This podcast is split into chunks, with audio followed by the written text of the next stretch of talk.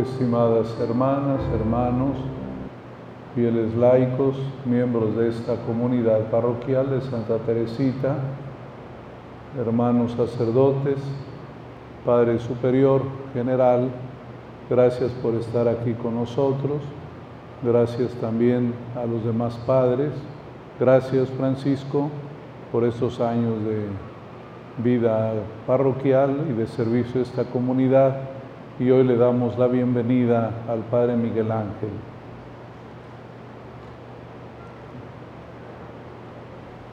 Como es parte de mi tarea de obispo de esta iglesia, hoy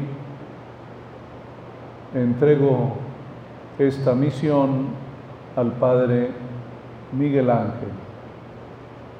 La palabra de Dios que acabamos de oír ilumina esta misión evangelizadora tanto de los sacerdotes que sirven a esta comunidad como la de todos ustedes, colaboradores de esta parroquia.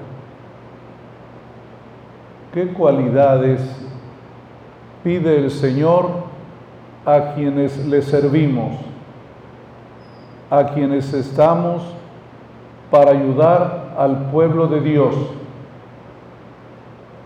Fijémonos en la primera lectura,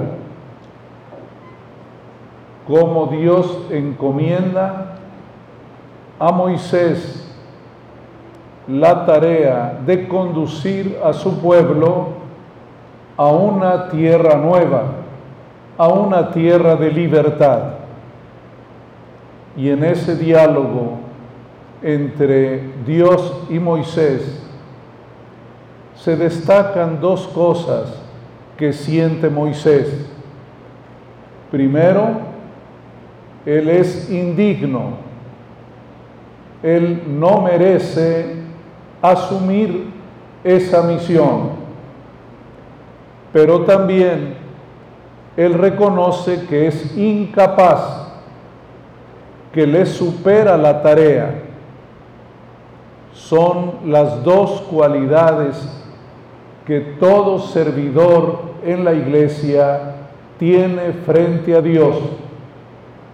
Lo contrario es la presunción, lo contrario es la autosuficiencia. Cuando uno considera que es muy capaz cuando uno piensa que lo merece, automáticamente uno falta a la caridad a los hermanos, porque la autosuficiencia se convierte en agresión a los hermanos de comunidad. No hay peor situación que la de un pastor que la de un miembro de la parroquia que sea soberbio. No le permitirá escuchar, no le permitirá buscar los caminos mejores para el Evangelio. Va a pensar que tiene toda la razón y que no hace falta que nadie le ayude a pensar, a decidir y a llevar adelante la misión. Es así como Moisés entiende lo que Dios le está pidiendo y por eso reconoce que es indigno, reconoce que no está capacitado. Hay dos como detalles del relato, pero que vienen a iluminar esto. Primero, el Señor le pide quitarse las sandalias, porque la tierra que está pisando es sagrada. ¿Qué significará eso que le pide el Señor? Que la tierra se tiene que sentir que los zapatos los guaraches no intercepten el camino del encuentro y la cercanía con el Señor. Por eso el Señor le dice, la tierra que pisas es sagrada. Esa es siempre la conciencia que debemos tener. Dios ha santificado todo. Para un creyente no hay lugares que no sean de Dios. Todo es de Dios. Los hogares de las familias, las calles, los lugares de trabajo, donde quiera está presente el Señor. Y tenemos que reconocer que Dios está ahí, que es un lugar sagrado. Pero también Moisés se cubre el rostro. No soy digno de mirar a Dios. Mi mirada es siempre limitada. Mi mirada no alcanza hasta el cielo. Eso es lo que hace Moisés.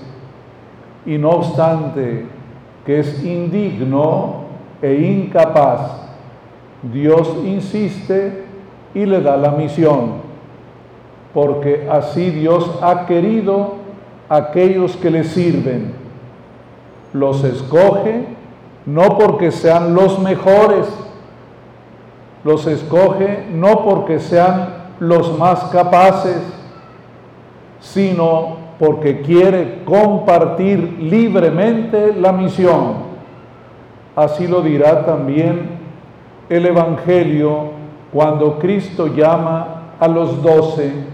Dice, llamó a los que él quiso y hoy escuchamos a Jesús que dice, estas cosas mi Padre las ha revelado a la gente sencilla, no a los sabios y entendidos. En una asamblea como esta, el apóstol Pablo en Corinto hace una pregunta. Dice, ¿y quiénes estamos aquí? Aquí no están los más sabios, ni están los nobles, no están aquí los poderosos, ni los más sabios. Están los humildes, los últimos, porque la fuerza de Dios se manifiesta en la debilidad humana la sabiduría de Dios se manifiesta en nuestra ignorancia, porque si uno pensara que Cristo es conocido y amado por nuestra pericia para hablar o por nuestra habilidad para convencer, estaríamos totalmente equivocados. Por eso dice el Señor, Nadie conoce al Padre sino el Hijo y aquel a quien el Hijo se lo quiera dar a conocer. Esa es la iglesia, esa es esta comunidad que tiene que ser sencilla, que tiene que reconocer sus límites, que tiene que saber que la fuerza viene de Dios, que la sabiduría viene de Él.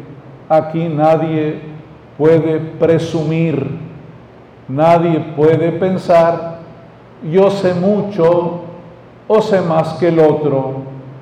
Al contrario, el que sirve, que aprenda a ser el último, dirá San Pablo en la epístola a los filipenses, considera siempre al otro superior a ti para que puedas tratarlo correctamente.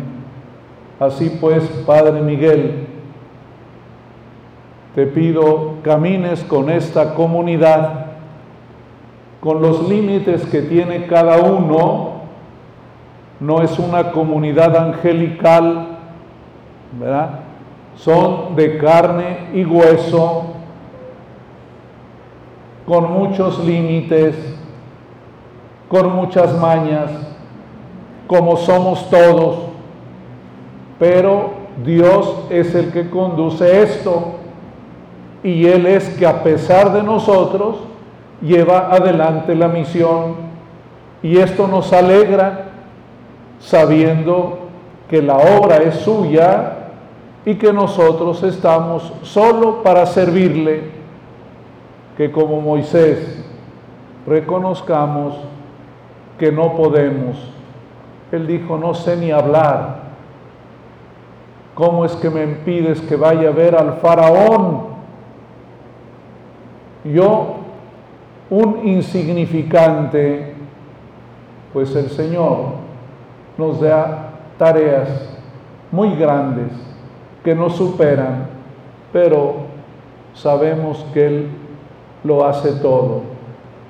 Su santa patrona Santa Teresita del Niño Jesús, cuando ella se preguntaba a sí misma, ¿qué es lo que puedo hacer en la iglesia?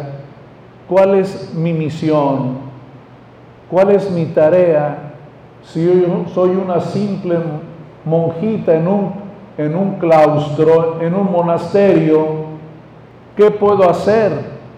¿Quién puedo ser para la iglesia? Y ella responde, quiero ser el corazón de la iglesia, el corazón que ama. Eso es lo único que ustedes y yo podemos hacer, amar. Y esto sí lo podemos hacer porque Dios nos ha inculcado en nuestro corazón la capacidad de amar. Su párroco sabe amar, ustedes saben amar. Vamos a pedirle a Santa Teresita que en esta comunidad estemos puros corazones que aman, para que así Cristo sea conocido, Cristo sea amado y sea servido. Gracias, Padre Miguel, por aceptar venir hasta acá, hasta México, desde Chile, otra realidad yo no lo alcanzo a comprender porque no he tenido una tarea tan grande de ir a otro país. Yo solo he rondado aquí en México, ¿verdad? Pero la disponibilidad misionera, muy importante para servir en la iglesia.